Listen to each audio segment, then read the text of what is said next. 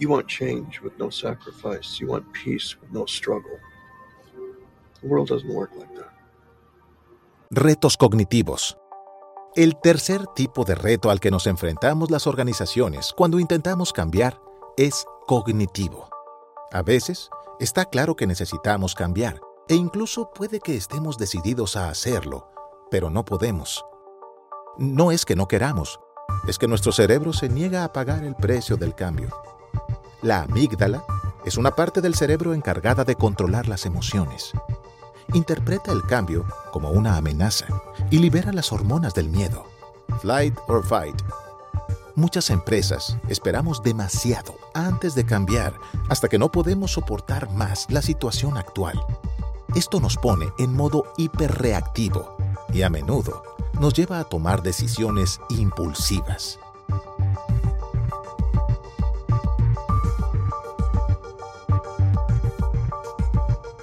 Work looks different. We're selling an experience.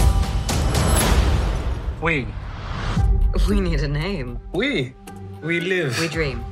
We work. WeWork empezó como una empresa de coworking. Se inspiraron en las raíces comunales de su fundador, Adam Newman, quien creció en un kibutz. Al principio, querían cambiar el paradigma imperante del espacio de trabajo. En la serie We Crashed, Inspirada en la historia real de la empresa, podemos ver cómo la gente les decía que la palabra lugar de trabajo evocaba imágenes de lugares feos, con muebles horribles, iluminación fluorescente y cubículos que hacen la vida miserable. Así que decidieron centrarse en crear lugares de trabajo increíbles que fomentaran la comunidad, la creatividad y la alegría de trabajar. Esto les llevó al éxito.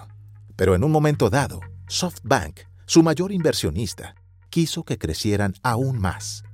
Adam, atemorizado por la presión de un accionista tan importante, tomó una decisión precipitada. Decidió que WeWork dejaba de ser una empresa de coworking para convertirse en una empresa cuyo objetivo era elevar la conciencia del mundo. The We Company se aventuró a nuevas industrias como la educación y las finanzas.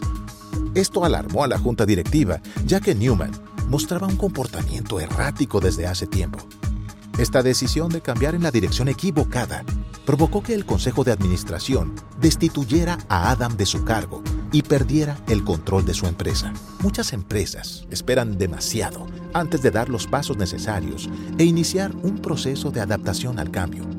Con el tiempo, llegan a un punto en el que la presión es demasiado grande, por lo que sienten que deben dar un paso drástico justifican sus acciones pensando que tiempos desesperados exigen medidas desesperadas. Pero las medidas desesperadas rara vez ofrecen el resultado esperado, especialmente cuando se hacen sin una intención estratégica. Cambiar de rumbo puede ser la decisión correcta para las empresas que operan en un sector que no está creciendo. Aún así, antes de tomar decisiones, las empresas necesitan un marco estratégico que les ayude a evaluar la situación y a identificar el curso de acción adecuado.